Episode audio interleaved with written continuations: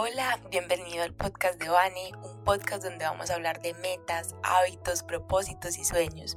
Espero poder acompañarte en este proceso y que algo de lo que te comparta te sirva para tu vida, para pensar, reflexionar o aprender algo nuevo.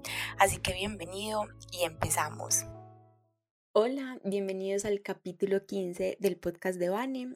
El día de hoy voy a hablar de los bloqueos creativos o cuando nos sentimos bloqueados y como que nada nos fluye, nada nos, nos rinde, como que no nos, no nos da el día, pues como que intentamos e intentamos empezar las tareas y quedamos con esa sensación de que, de que no fluye, de que no avanzamos, de que no sale según lo esperado y de que no está funcionándonos. Y traigo a colación este tema porque muchas veces cuando planeamos planeamos teniendo en cuenta y esperando que todo nos salga de la mejor manera, que cuando nos sentemos de una empecemos a trabajar y nos fluya lo que estamos haciendo, que nos salga súper rápido. Y muchas veces lo que nos pasa es que nos sentamos y nos acordamos que hay que hacer una cosita, que hay que hacer otra cosita y cuando menos pensamos procrastinando, evitando y evadiendo la tarea que necesitamos hacer, se nos fue el día. Hay formas de evadir esas tareas que parecen funcionales como arreglar la casa, arreglar eh, las cosas pues, como el lugar, ¿cierto? Como que parece que hicimos algo, pero en el fondo nos sentimos mal porque sabemos que estamos evadiendo una tarea que es importante para nosotros y que no nos está fluyendo. Es muy probable que cuando te pase eso sea por varias razones. Uno, porque es una tarea muy importante y es quizás muy grande, pues quizás lo estás viendo como el objetivo grande y final y no lo estás viendo como pequeños pasos, entonces puede bloquear mucho el querer terminarla todo de un solo mordisco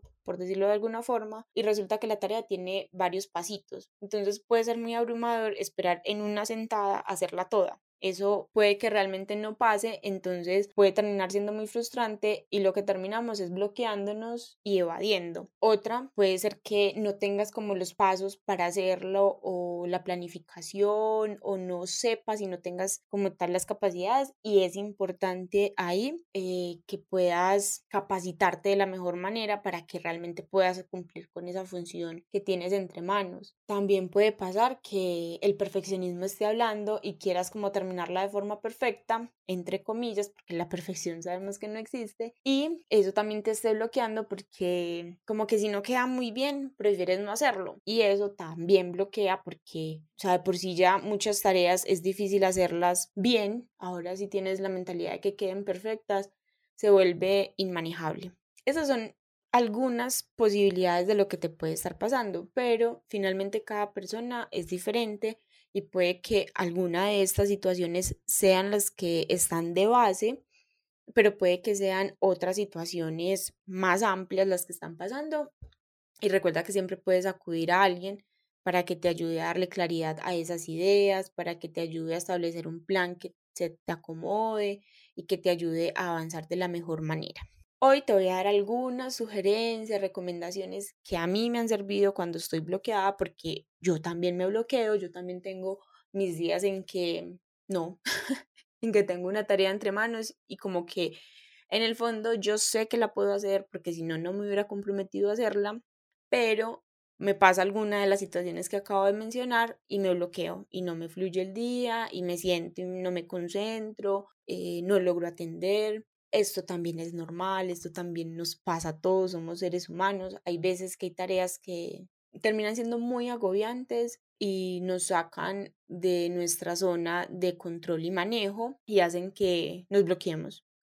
Entonces, por eso lo traigo a colación, porque hace poco estuve bloqueada por una tarea y siento que te puede servir las recomendaciones de las cositas que me han servido en esas veces que me he sentido bloqueada. Una de las cosas que yo hago cuando estoy como un poquito estancada o no me están fluyendo las cosas es salir a caminar, dar una vuelta por el lugar por donde vivo, 15, 20 minuticos, eso me oxigena la mente, me permite pensar, me permite como calmarme, me permite cambiar de ambiente, relajarme un poco y volver con un poco más de energía. Otro, hablar con alguien. A veces cuando hablamos con otra persona, el simple hecho de desahogarnos puede servirnos para escucharnos a nosotros mismos y saber quizás por dónde coger esa tarea y qué es lo que realmente está pasándonos y tratar de encontrar quizás soluciones. Puede que el otro nos dé consejos, puede que no, pero el mero hecho de desahogarnos sirve y funciona. ¿Qué es importante ahí? Que lo hagas con alguien que pueda empatizar y que no te juzgue, porque ya es suficiente con lo que seguramente tú te estarás juzgando, porque obviamente cuando hay una tarea que te bloquea y se va alargando en el tiempo, termina siendo muy agobiante pensar en ella. Entonces, pues, la idea es alguien que no te juzgue, ¿cierto? Tener ahí también cuidado con a quienes le compartimos nuestras preocupaciones. Otro es sentarnos a hacer la tarea. o sea, yo sé que suena como obvio y es como, pues claro, me he sentado muchas veces y no me funciona, pero muchas veces nos pasa que nos sentamos, trabajamos dos minutos y nos paramos porque claro, la ansiedad crece y es como, no, no, no, termino haciendo un montón de otras cosas en vez de sentarnos a hacer la tarea. Pero ahí es importante que antes de sentarnos a hacer esa tarea, hagamos dos cosas. Uno, dividirla en pequeñas tareas, como ponernos metas, como bueno, la tarea grande, lo que decía ahorita, a veces es muy grande, dividirla en pequeñas cositas que podamos hacer y establecer cuál va a ser el mínimo para nosotros sentir que avanzamos. Así no lo hagamos todo, porque puede que sea una tarea que realmente requiera más tiempo del que estamos proyectando, pero ¿cuál es el mínimo para sentir que estamos avanzando y que ya tenemos una pequeña victoria que nos hace sentir bien y que nos hace sentir que estamos avanzando? Define ese mínimo para que cuando lo cumplas puedas decidir si es necesario realmente darte otro descanso o si puedes continuar porque ya ganaste un poquito más de confianza en ti. A veces lo que nos pasa es que ponemos la tarea grande y solamente sentimos que vamos victoriosos o que vamos a ganar o que la estamos logrando cuando terminamos toda la tarea. Entonces no celebramos esos pequeños pasos y como no nos lo celebramos, sentimos que la tarea es más grande que nosotros.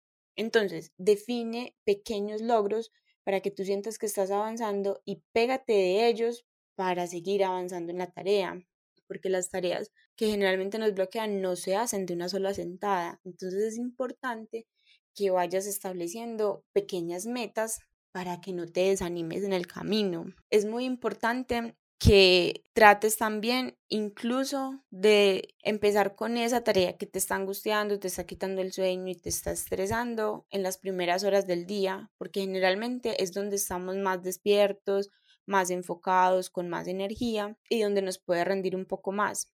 Entonces trata de aprovechar esas, esas primeras horas para hacer eso que tanto estás evitando hacer y que puedas empezar el día con una victoria. Porque piensa en esto, si empiezas el día logrando eso, esa meta que te pusiste, esa pequeña meta, esa tarea grande, ya tienes recursos para decir, hoy va a ser un buen día porque ya hice lo importante, ya el resto es seguir haciendo las cosas que también son necesarias en el día, pero al menos ya hiciste algo importante en el día. Y no lo dejas para el final cuando ya estás agotado, cansado, estresado, quizás aburrido porque no te ha fluido el día y porque has estado evadiendo la misma tarea y eso te está quitando energía. Entonces aprovecha esa energía para ponerla en esa tarea que tienes que hacer. Otra cosa que te puede servir es hacer la matriz de lo importante y lo urgente, porque eso nos permite priorizar las tareas y saber a cuál ponerle foco primero y a cuál ponerle foco después. Por último, y ya para cerrar el capítulo del día de hoy, la invitación con este capítulo es a que te des la oportunidad de hacer las cosas bien, porque Muchas veces queremos hacer las cosas de una forma perfeccionista o queremos hacerlas súper bien, queremos que nos salga sin un solo error, queremos y ponemos unos estándares supremamente altos a las cosas que queremos hacer y eso hace que el proceso de terminar las tareas se vuelva mucho más difícil porque necesitamos hacerlas con unos estándares supremamente altos y eso puede generar mucha tensión y ansiedad. Entonces, aquí la invitación es a que te recuerdes las cosas que sí has hecho bien, las cosas en las que sí has avanzado y te recuerdes esas tareas similares en las que pensaste que quizás no ibas a ser capaz y fuiste capaz, para que eso te sirva como prueba de que eres capaz de hacer las próximas que te faltan y avances. No se trata de que de una vez hagas esa tarea importante que te tiene bloqueado. Se trata de que empieces y hagas lo que más puedas y eso lo celebres. Ya el resto irá fluyendo, pero es más como mantenerte en movimiento. Y bueno, eso era lo que tenía para compartir el día de hoy. Espero que te haya servido. Como te digo, sé que cuando estamos en, en trabajos creativos o incluso en trabajos eh, que requieran un poco de, de nuestra esencia, pues como de nosotros generar algo y cuando sentimos que el otro está pendiente y revisando, se pueden generar bloqueos de este tipo. Lo importante es que te recuerdes que has hecho cosas bien en otros momentos y te des la oportunidad de simplemente avanzar como para irte comiendo esa tarea a pequeños mordiscos y no pretender de una sola sentada que salga todo. Y ya. Esa era como la reflexión que quería dejar el día de hoy. Espero que te haya servido. Recuerda que si tienes comentarios, dudas, sugerencias o sientes que te puedo ayudar de alguna manera, me puedes escribir y conversamos. Y bueno, nos escuchamos en un próximo capítulo. Hasta luego.